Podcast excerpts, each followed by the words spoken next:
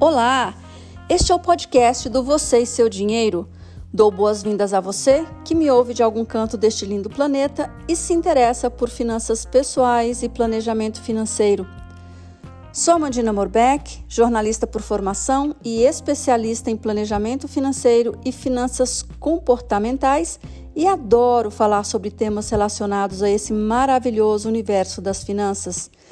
Criei o projeto Você e Seu Dinheiro com o propósito de contribuir para que mais pessoas tenham acesso a informações que possam ajudá-las a entender a importância de cuidar do seu rico dinheirinho para viverem presente e futuro com mais tranquilidade e mais segurança.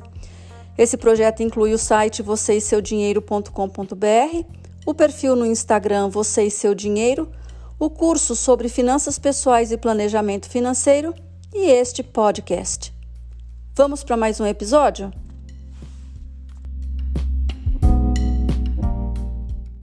Ao fazer qualquer compra parcelada, você tem o costume de olhar apenas se a parcela cabe no seu bolso? É tão simples e fácil fazer dessa forma, não é mesmo? Basta ter um cartão de crédito e pronto, a mágica está feita.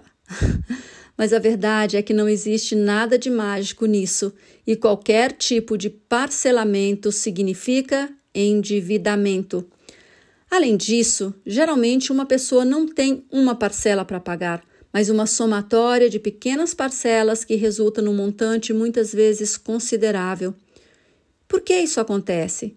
Porque normalmente falta controle financeiro, o que poderia ser feito facilmente numa planilha, num livro caixa ou numa simples folha de papel, listando entradas e saídas de dinheiro sempre para 12 meses.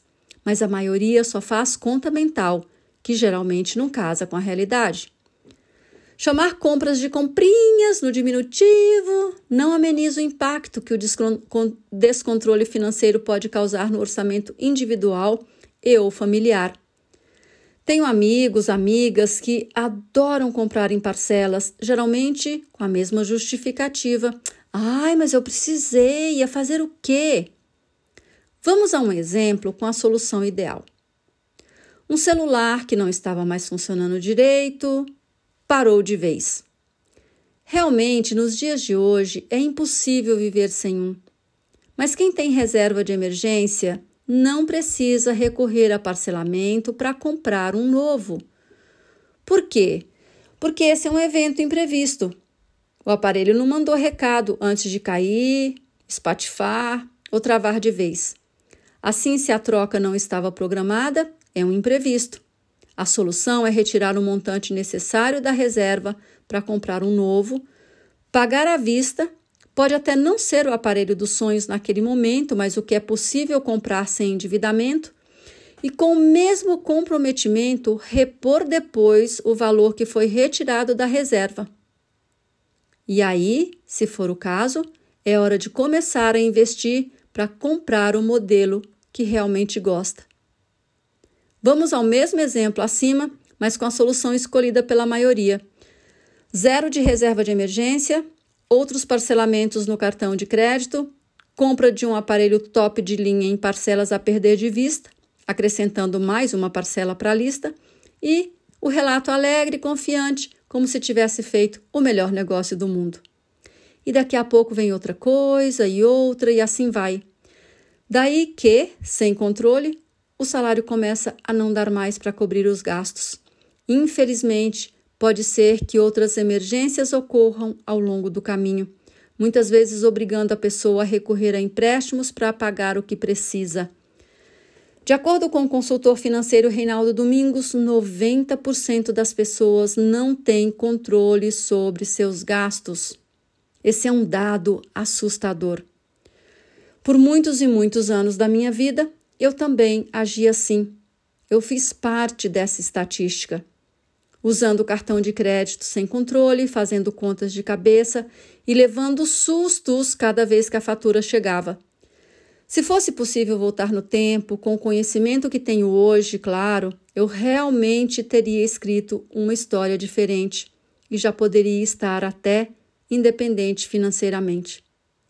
Falo sobre independência financeira no episódio 4 aqui no podcast, ok?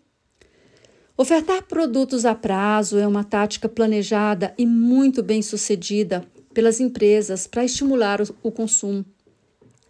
Porque a questão básica não é não consumir. Somos consumidores desde que nascemos. A diferença é que ser consumidor não é a mesma coisa que ser consumista. Comprar o que é necessário, com planejamento e com responsabilidade em relação às finanças é uma coisa.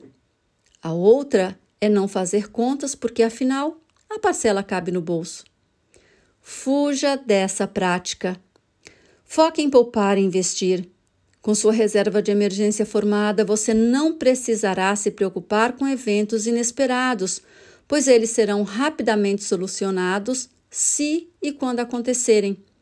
Depois dessa etapa, os investimentos para suas necessidades e seus sonhos de curto, médio e longo prazos virão naturalmente, pois você aprenderá o verdadeiro valor do dinheiro que existe para trazer tranquilidade e liberdade de escolha. Antes de dizer tchau, quero recomendar mais dois episódios para você ouvir, para você ouvir aqui no podcast. Sobre reserva de emergência, que é o número 9, e o 19, sobre o cartão de crédito, que precisa de ajuda para sair da carteira. Muito obrigada por sua audiência e se você achar que o que compartilho por aqui pode ser útil para outras pessoas, conte para elas. Quanto mais gente aprender a cuidar das finanças com o carinho que elas merecem, melhor. Então é isso. Cuide bem de você e cuide do seu din-din. Até mais.